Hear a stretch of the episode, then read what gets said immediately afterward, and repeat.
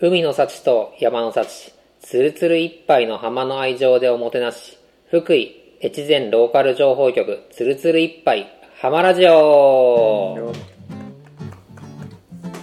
どうもこんにちは。越前海岸盛り上げ隊の高橋かなめです。越前海岸盛り上げ隊のウェブ担当をしている伊藤大吾です。福井越前ローカル情報局つるつるいっぱい浜ラジオ。この番組は福井県の越前海岸を中心とした福井のローカル情報をつるつるいっぱいにお届けするポッドキャストです。住んでみて初めてわかる福井の豊かな暮らしや魅力あふれる福井人たち。今福井が気になるというあなたにこそ聞いてほしいローカルラジオです。ということで、えー第14回目の放送です、えー今日はあのー、マッタさんがあのすっぽかしではなく諸事情によりちょっと来れなくなってしまったので僕と先ほどタイトルコールを言っていただいた伊藤大吾さんの2人でお届けしていきます大吾さん今日よろしくお願いしますよろしくお願いします。はいあのーウェブ担当ということで、はい。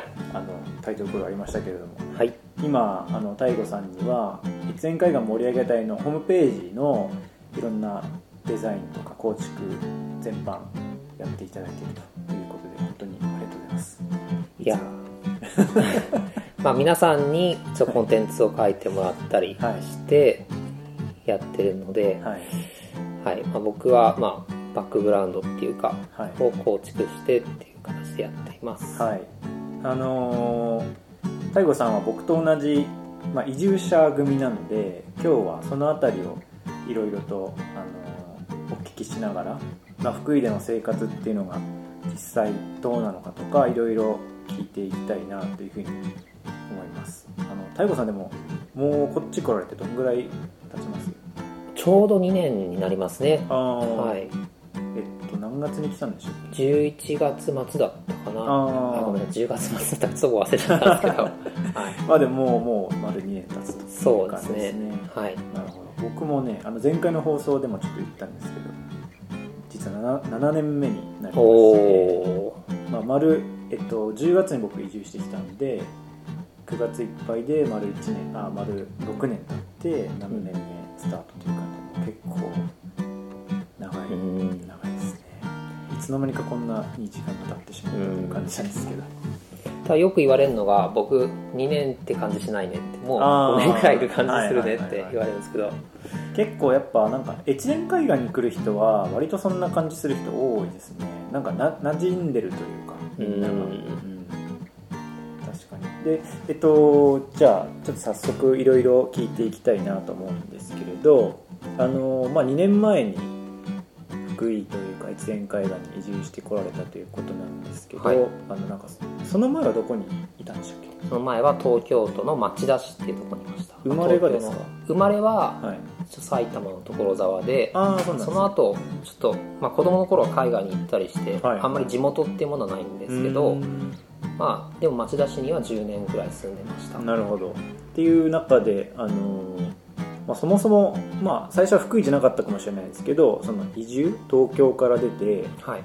なんか別なところに行こうと思ったきっかけとかって何かあったりするんですか？そうですね。まああの僕は妻が版画をやっててはい、でまあクリエイターとしてまああの町田でも、うん。まあ、生活してたので、うんえー、と田舎の方がまあ前から合ってるなという感じはしてたんですね、まあ、地代は安いし、うんまあ、せあのこう何かを創作するっていう時にもうんこうまあ自然の中でっていうか、うん。なんか農業しながらとか反応反抗のような形で、うんえー、と暮らしていけたらなっていう構想は以前からありました。うんなるほど。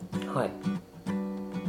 じゃあなんかまあそういう思いを持っていた中で、まあ、福井っていうところがまあちょっと浮上してきた。そうですね、うん。ちょっと前回のその篠君が僕の大学の同期だったんですけど、はいはいまあ彼に Facebook で声かけられて、うんうん。というのもなんか僕がなんかその時ちょっと仕事をちょっと失ってしまったんですね、うん。で Facebook で「あ仕事なくなっちゃったよどうしよう」みたいな つぶやきをしたら篠君が「福井来れば」なんて言ってくれて、うん。それがきっかけになりました。え、はい。その当時のお仕事っていうのは当時からウェブ？とその時はまあプログラマーとしてそうですね、はいはい会社に企業に勤めてました、はいはい。はい。なるほど。それで声をかけられて、はい。まあいろいろ話を聞きに来てくれてっていう感じですか、そうですね。うん。であれですよね。だから大悟さんの奥さんは今あの地域おこし協力隊としてあのこの越前海岸でいろいろあのまあ版画もやりながら活動してくれているあの長野直子さんはいですそうです。ねその方が奥さんとして今、まあ、家族で福井に来てくれたっていうことなんですけどなんかあれですかね。まあ篠さんからのお声掛けっていうのはもちろんあったと思うんですけど結構、た大変じゃないですか移住っていう。なんか。うんいや逆にはい。結構やっぱ気楽に来ちゃったなっていうところがあって 仕事なくなっちゃったよじゃあ来ればで来ちゃったっていう本当にあのーなんか気楽に来てしまって。でもはい。越前海岸にはそういうあの人を受け入れるうん。すごいあの器の深さっていうか、そういうものがあるんじゃないかななんて感じています、そっかそっか。だからあのーあれですよね。移住する前にもう盛り上げ隊の皆さんとはある程度こういろいろお話をしたりとかそうですね。もしたんですよね。はい。確か。まあやっぱあの隊長の渡さんはじめ、うんうんまあ志野くんもすごく僕の中ではあの、むまあ、昔からというかその大学出た後うんうん。なんとなくフェイスブックでいつも気になってた存在で、うんうん。でまあ彼のようなそのなんか地域とか社会とか、まあうん、彼がどうかそれをその一番に考えてるわけじゃないとは思うんですけど、うんうんうん。なんですかそうかっこいいって言ったらなんていう言葉をちょっと選ぶんですけど、うーんと彼のような仕事をしてる人を支えるような仕事をしたいなってなんとなく思ってて。なるほど。で直接本人から声かけられたんではい嬉しくて来た感じですね、なるほどえっとじゃあそれがえそうやって思ってきたのが、まあはい。2年前なんで2019年とかですかね。そうですね。2019年のはい。10月か11月ぐらいに来られてっていうので、えじゃああの今はあのなんていうかフリーでそのウェブをやってるじゃないですか、はい。じゃあその独立というかその個人事業主になったのもそのタイミングなんですか？えっと、僕はまあその前は、えっと、実はピアノの修理に携わる、まあ、仕事をしていて、じゃあプログラマーになるあ、はい前ってことですね、そうですね、うんうんあのーそう、まあ、ものづくりが好きだったんで、うんうん。あのそのまあもともと職人的なことをやってその延長で、まあ、プログラマーになったんですけれども、うんうん。はい。えっ、とそうもともとはそういう仕事をしてました、うんうんうん。逆になんかこっちでそのものづくりみたいなことやろうっていう気はなかったんですか？あそうですね。あの、うんまあ、町田にいた時もそのプログラマーをしながらも、うん。妻の版画工房の、まあ、学装担当とか、うん。まあ、重機を作るとか、うん。そういうことをやってたんですね、そのまあアナログからデジタルまでっていうのがまあ僕のモットーっていうかなんですけど、そういう、えーものづくりで、まあ、妻を支えつつ、まあ、自分もウェブでちょっと稼ぎつつっていう感じで、まあ、生活してましたね、うん。でまああのそうピアノの仕事話が出ましたけどそれはやっぱりあのなかなかピアノっていうのも需要需要はなかったんで、うんうん。ちょっとその会社がまあなくなってしまったので、うんうんうん。まあプログラマーに転職したっていう流れです。はい。もともとはそういうアナログなものづくりがしたかったのうんうんうん。で、田舎に来てそういうのがまたできたらなってすごく思ってます、うんはいはいはい。じゃあそういう気持ちは今も割とあったりはするってことですね。そうですね、うんあの実際 DIY とかすごい楽しんでます、うんうんうんでえっと本業は、えっと、現在はそのおまあ多分いろんなこともされてると思うんですけどお大きくはやっぱりそのウェブの方で自分で今会会社というかあのそうですね個人ではい。受けてやってます、なるほどまあ今日もあのレンガっていう山の地区でプログラミングを子供たちにちょっと教えてきたんですけど、おー。それとかあと地域のまあなんかパソコンの困った時になんかを駆けつける人みたいな感じで あのちょっとホームページがちょっと動かなくなってしまったはいはいはい。ら直してくださいとかそういうお願いをちょっと軽くあの一日そのまあちょっとあの見て差し上げるのようなそんな感じの仕事をしています。へえまあだからそのまあ盛り上げ隊のウェブとかもその一環でやってもらってて本当にありがたいなと思いながら、えーいつも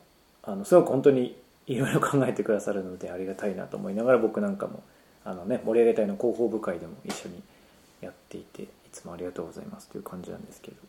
あのそれで福井に来て、まあ、2年丸2年ぐらい経って実際あの今どんな感じですか？まああのいろいろ大変なこともあっただろうしまあ逆にこういうところはすごくいいなっていうところもあっただろうし。なんかまあ、うん。そうですね。結構あの移住っていうとうん。すごいやっぱハードル高かったので、まあ、さっきも要さんおっしゃいましたけど、うん。難しかったんじゃないですか、まあ、気軽に来てしまったっていうことを言ったんですけど あのもともと東京にいてもそんなにその都会的な暮らしをしてたわけじゃないんですよ。本当にあの小さな版画工房をやりながら、うん。小さなウェブ屋さん2人でそうやってやってたので、あのなんていうのかな。まあ町田から町田市っていうところから、まあ、新宿とかそういうところまでまあ電車で40分50分ですかね、うん。それくらいでだったと思うんですけど、そういうところにもめったに出ていかなかったし、はっきり言ってそんなにね変わりはないんです。うん。その都会の便利さがこっちに来てやっぱ不便だと感じるってことはそんなにないですね、うんうんむしろそうやって小さな仕事をしてたのでうん。うん田舎の方がいろいろ合ってるなっていう感じがやっぱりします。うん。まあ確かにあの必要なものがあればね全然通販とかでも今届くそうなんですよ。そんなにわざわざあそこに行かないと手に入らないみたいなものもそこまで多くないですもんね。あの今あれですよね。お子さんもお二人いらっしゃってはい。えっ、と何歳と何歳でしたっけ？もうすぐ9歳の子と今6歳になった子がいます。おじゃあ来年小学生に上がる？6歳の子はそうですね。う。ん小学生に上がりますね。えー、なんか子供たちの感じはどうですか？この田舎に来て。うんやっぱりあの生き生きしてると思います。うん。やっぱ移住の一番のメリットって子育てだと思うんですよ、うんうんうんその子育て環境はやっぱ最高ですよね。うん。海があって山があって食べ物もすごい健康的で美味しいものがあって。そういうものをその子供のうちに体験できるっていうのはうん。うんすごい貴重なことだと思ってます。はいはいはい。今ねその子供の話題振ってもらったんでちょっと話したいんですけど、はいなんかねあの山で土地を借りてツリーハウスとか作りたいんですよね。めっちゃいいっすね。はい。で、とにかくね、山の土地がちょっと欲しいなっていうことを最近考えてばっかりいるんですよ。でそれ買えるでしょ絶対。まあ、買う、買わなくてあも、今でも借りれると思いますけど、うん借りたり。全然、ただまあ、どうなんですかね、このハマラジオで言うのもどうかはわかんないんですけど、あの、例えばね、すごい焚き火したりとかっていうのはは、いやっぱり人目が気になりますよねうん、。ああ確かにそういうのがやっぱいな、多分都会の人の感覚だと分かりづらいかもしれないんですけど、うんうん分かりづらくもないかな。あの、まあなんか、あの、やっぱこれはダメでしょうみたいな、その暗黙のルールみたいなのがやっぱ地域にあると思うんですよ。うんうんそういうものがまあ、さっきの話題にちょっと戻ると、福井に来て、まあ、あ、こんな難しいものだったんだっていうのは、ちょっとありますね。ああなるほど、そのなんか地地域の中にあるあのみんな別に明言はしないけれどこれは当たり前だろうっていうなんか見えないはい規則というか、確かにそれはうん。ありますよね、なんかお前らちょっとか感じ取れよみたいなそそうなんでのすよ。やつが。そう。うん。だから一回その地区の子供たちを、うん。あの、連れて、はい。そのちょっと山、あの僕の家からあの神社に向かって歩いていくと、はちょっと山になってて、うん。あの広いちょっと原っぱみたいなところがあるんですうんうんうん。そこがすごいロケーション良くて、はいはい。ちょっとこと地区の地区の子供たちを連れてそこでキャンプキャンプっていうかテントを張って遊んだんですね、やっはいはい。はいぱそしたらやっぱあのやば案の定周りのあのおじいちゃんおばあちゃんたちがうん。なんだこの人はみたいな感じでちょっとまああの見られてしまったんですけど。あそれでも別に何なんか言われたわけ言われたわけじゃないんですけど、でもまああの変わった人が来たなっていう感じで 見られはしましたが、でも子供たちはすごい満足してくれて、近くに住んでいながらもそういう山で遊ぶっていう機会が意外とないんですよね、大人が付き添わないと、やっぱりイノシシが出るとかクマが出るとか、うんそういう危険そうなうん。話も聞きますし、大人も子供だけでは行かないでっていうふうに教えてるみたいなんで、はい、まあそうですよね。あのーなんか僕も住んでるところはねやっぱ山山中さっき話に出た伝賀っていうところで、まあ、周りは山ばっかりなんですけどじゃあ子供たちがそこで遊ぶかって言ったら全然そんなことやっぱないんで、うん。みんな あの家でゲームするとか、まあ、うん児童クラブで遊んでるとか、本当に山とか川に行く機会っていうのが全然、まあ、ないなっていう、まあ、それはちょっとやっぱ心配安全管理的なところもあるかもしれないんですけど、まあ、でも本来だったらねやっぱそういう身の回りにあるものをまあなんか自然な形で楽しめる環境があると一番いいなと思うんですけれどそうですね、まあ要さんも多分子供を持ったらまた違うと思うんですけど なかなかやっぱ子供の興味がうん。そう簡単に自然に向いてくれないっていうのはやっぱ田舎暮らしのあるあるの悩みなんじゃないですかうね。ん。まあ確かにこうそれより楽しいものがねあの楽しいっていうか、うん、感じてそう楽しいと感じてしまうっていうのうん。は入りやすいものが、分かりやすいものがねわ目の前にあるとうん、なかなか難しいところあるかもしれない。手軽にね楽しめるというか、なるほど。えっとなんだっけ？あれさっきなんでこれもあツリーハウスの話からそうですね。いや山なんか盛り上げ隊の誰か持ってそうじゃないですか。山どうしたさんとか持ってますよ多分。そうですね。まあねあのー結構貸してくれるって声も一応もうすでにかかってはいてあでまあぜひぜひ実行に移したいんでーすけど、うんうんうん。まあなんだろうな。うんまあやっぱ時間と労力が、まあ、なかなかあのゆっくりやゆっくりじっくりやっていくことになると思うんですけど、はいはいはい。そうですね、うん。でも夢が広がりますねツそリーハウス、う、うん、なんかあのー今結構あ僕最近なんか TikTok とかもたまに見てるんですよ、はい。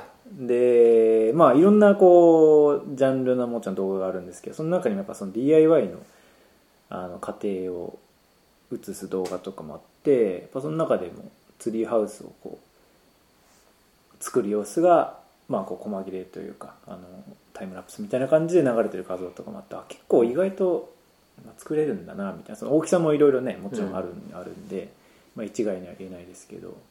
いや本当になんかこうやろうと思ったらいろんなものがこの場所で作れるんだろうなみたいなのあったりして、うん。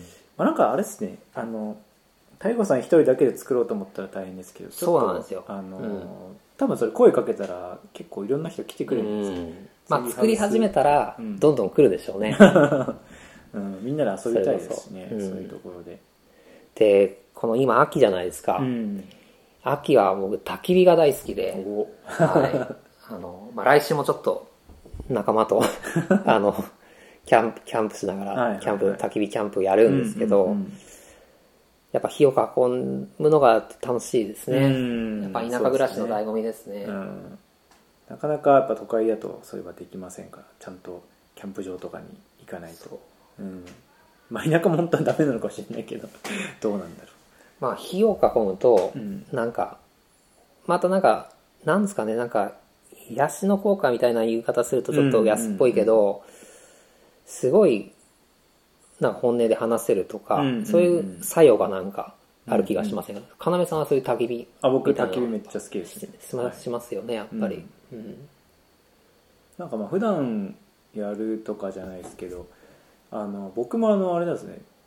僕もっていうか幼少期にあのずっと行ってた保育園があのうん山の中の保育園でへえそうだから僕結構僕は割とその野山で遊んでたタイプなんですよあそうなんですか？あのキノコとか取り行ったりとかあのなんかその雑木林で秘密基地を作って遊んだりとか泥団子を作ったりとかみたいなことやっててで結構だからで当時はまだそのなんていうんですかねあのいろんな敷地で火を使うことがそんなに厳しく規制されてなかったんであのいつからかほらダイオキシンとかの問題があって、まあ、自分のところで燃やすのはダメだよみたいな話になったけど僕の子供のとか全然あのそんなことなかったんで保育園でも結構なんていうんですか自分たちであのゴミ燃やしたりとかそれでうん。雑木を持ってきてそこで燃やしたりとかっていうのもありましたしそういうので火は小さい頃からすごい好きですね。あのでもちろんキャンプの時とかに炊くそういうなんかあのゆらゆらとした。あと僕なんか火火っていうよりも結構その炭みたいな状態になったやつなんかもうが宝石みたいなあ そうそうそう。オレンジ色のめちゃくちゃ綺麗じゃないですピカかチラチカチカってこう光るの綺麗ですよね。そうだからそのまああのバーベキューとかの役目を終えてその場に残っているやつとかが結構好きですね。うん。もうキラキラしてっていう。なんかそれを眺めながらまあいろいろ話するみたいな時間はすごい好きですうね、うん。ん。やっぱりそれもあの、まあ、田舎ならではというか、まあ、いつでもそういう環境に行こうと思ったら行けるっていうのはすごい贅沢かもしれない贅沢ですね、うんうん。どのどこら辺に行くんですか？えっとまあ腰まあちょっとあんまり場所は 秘密なんですけどまあ海岸沿いでちょっとはいはい。やる予定ですどなるほど。海が見える。たうんいいですね。はい。あ僕まあ焚き火の話であれですけどあ今日太陽さんの回なら僕がちょっと話しちゃうけどあの僕はい。福井来てびっくりしたのがあの福井の人ってめちゃくちゃバーベキューしませんか？海岸の人っていうわけでもなく。あのまあ電話の人とか海岸の人も結構そうだと思うんですけど、あれか太陽さん2019にだから2020年とか多分バーベキューシーズンっておそらくコロナでしたよね。ああそうですね、うん。だから、はい。だからあんまり見なかったと思うんですけど、なんかその前まではもう毎週のようにうん。みんなバーベキューしてるんですよ。うん。で自分やっぱそれはあの自分の庭もあるし、っうんていうのがあってもうめちゃくちゃ気軽にみんなバーベキューをするんだけど結構僕それ割とびっくりしてあ。ーなんていうかまあ、僕も別に実家田舎山形の米沢っていうところで全然都会ではないんですけどあのーなんていうかな結構バーベキューってイベント感うん。あ,、あるんですよ僕の中では、うんあの結構準備とかも大変だし、うん。なんかやるってなったら、まあ、なんちょっと気合い入れないとっていうか、あのやっぱそういう感覚地元にいた時とかはそういう感覚だったんですけどなんかもう結構福井の人ってバーベキューとそのなんか日常が割とシームレスな感じで、うん あのすごく気軽にバーベキューするなと思って、でもちろんみんなバーベキューコンロ持ってる炭ももう常備してる。なんならうん。なんか、あの自分で溶接した鉄板とか持ってたりして いやなんかそれ結構すごいなと思って、うん。あのーなんか自分の日常の楽しみ方知ってんなみたいな。うん。でその釣ってきた魚をそこで焼いたりとか。そうですね。なんかあの釣り好きな人とかがね、うん。やっぱりいると自分で釣ってきてさばいてなんて、うん。本当ごちそうは食べられますよね。それあの太吾さん結構海沿いに住んでるから割とそういう恩恵を受けてるんじゃないですか、そうですね。ただ、あのまあ僕はあの生き物はちょっと苦手で。あそうなんですか？ええはい、あのいい食べるのは好きなんですけど、はまあ、好きうんあの結構さばくとか魚触るとかも、うん。実はちょっと苦手なんです。あそうなんですね。へ えあのそう動物系、まあ、植物もはい。そんなに農大いた割には植物好きでなくて、へえそうなんだ。やっぱあの職業プログラマーっていうこともあるのかな。なんか 機械的なものの方が得意ではあるんですけど、はいはいそうそれがちょっと自分のあのなんていうんですか？ディスアドバンテージっていうか苦手意識があるところなんですけど、あそうなんですね。はい。じゃあそういうお魚とかもらったら直子さんがそうなんですさばくのは男の仕事なんですけどね 越前海岸では。いやいやいやそんなことないです。へえそうなんです。まあでも無事に食べられてはいるってことですね。そうですね。はい。でもそれいいですね。はい。あの村の人ととのこう馴染み方とかどんな感じでした？割とすぐそうですね。まあやっぱあのちょっと、まあ、結果として最初の家から引っ越すことになったんですけど、まあちょっと、まあ、難しいことも多少はありました、まあ、ちょっとそれは話すと長くなっちゃうんですけど、はいはい。たださっきも言ったように、まあ、暗黙のルールっていうか、やっぱ都会の感覚だとちょっと分かりづらいようなこともうん。多少あるっていうのは移住する人はやっぱ知っといた方がいいですよね、うんうんうん。まあそういう意味では結構なんていうんですかね窓口的な人もすごい大事かなっていう気がします、そうなんですよ。で僕らにとってやっぱ盛り上げ隊の皆さんがいてくれたおかげで、やっうんぱり早く、まあ、さっき最初に話しましたけど2年なのにもう34年5年いる感じするなってこう言われる はいはい。ことだと思うんですけど、うん。やっぱそのやっぱ移住は人で選べって僕思いますね。お。すごく。はい。なんかやっぱりこう事前に盛り上げ隊の皆さんに会ったっていうところでの安心感みたいなのあったりしたんですか？安心感。ああのかなりありましたやっぱ、うんうん。あのなんでしょうね。まあその時ねそんなによく話したっていうわけでもないんですけど、うんうんうん。なんとなく安心感がありましたね、やっうんうん。ぱもうすでに皆さんの団結力みたいなのがうん見れて、うんうんこの輪にやっぱ入りたいなっていう気がうんうんうん。しました、なるほど。はい。あまあでも確かに僕もその自分が今住んでるデンガって村に来ようっていうか、まあ、僕はその地域おこし協力隊としてやっぱり地域づくりとか街づくりをちゃんとやりたいなって思ってデンガに来たんですけどその時のやっぱりこう決め手っていうのもやっぱりデンガの中でもともといろんな活動をしてる人そのキーパーソンみたいな人がやっぱ何人かいてはい。なんかこの人たちだったらいろんなことをうまくやれそうだなみたいなのがあって、うんなんかそこを結構頼ってきたというかうんうんそこの絵の信頼感で来たっていう部分はすごくあるので、まあ、確かにそういう人たちがいるかいないかっていうところはやっぱり大きいかもしれないですね大。きいと思います、うん確かにでもその後僕を世話してくれたのもやっぱりそこの、えーある程度のやっぱ中心の人たちがちゃんと村の人ともつないでもらったりつないでくれたりとかっていうことがあったんで、まあ、それはそうですね。まあ、福井はそういう受け入れのなんていうんですかねそのえっ、と人がすごい皆さんすごい考えをしっかり持ってるなって思う反面、うんうん。あのまあ、トップダウンっていうか、あー。まあ、考えを持ってるんですけどすごい上の考えを理解して下に伝えるみたいな感じなのかな、うんうんうんなんかあのすごくトップダウンな感じはするんですよ、うんうん。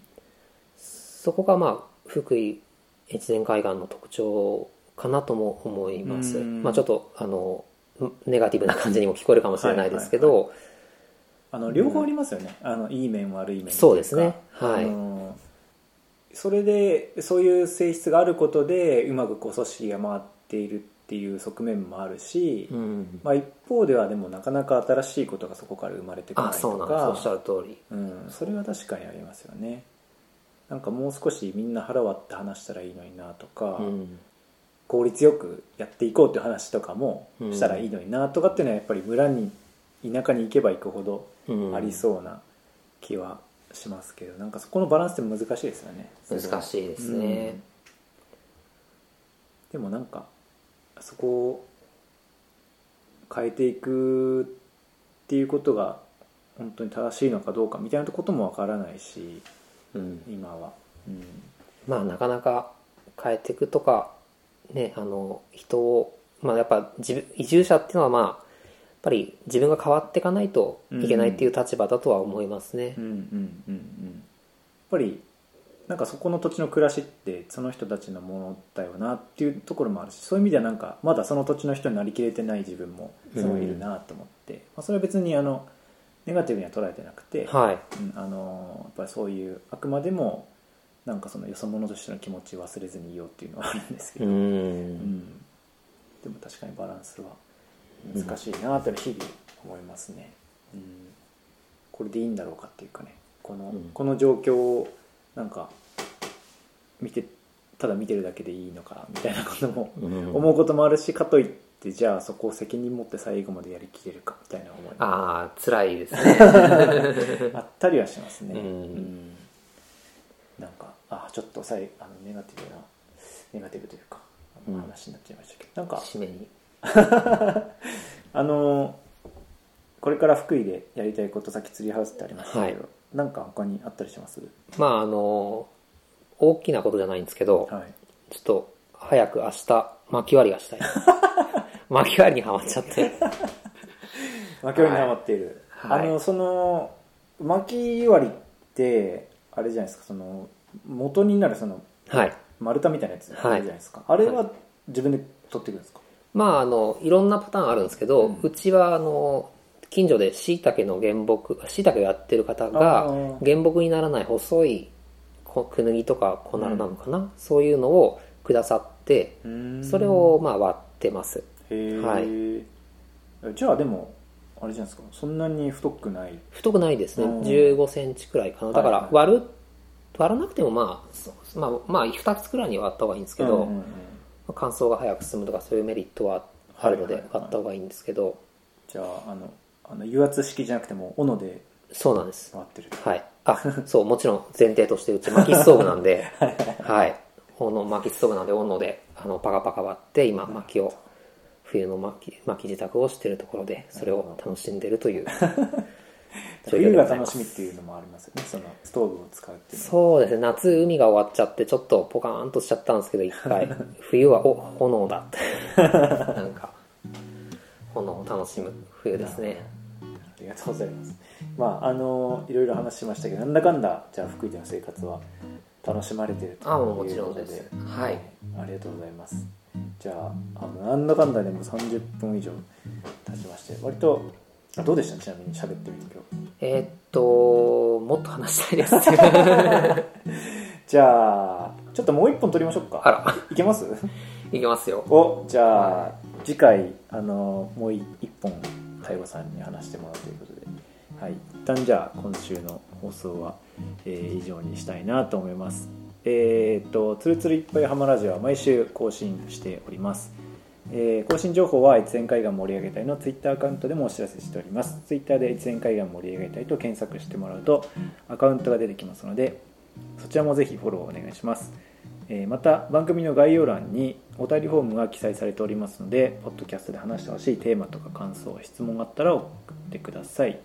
ということで本日の「つるつるいっぱいハマラジオ」は以上です。太吾さんありがとうございました。はいありがとうございました。はまた次回の放送を聞いてください。ありがとうございます。ありがとうございます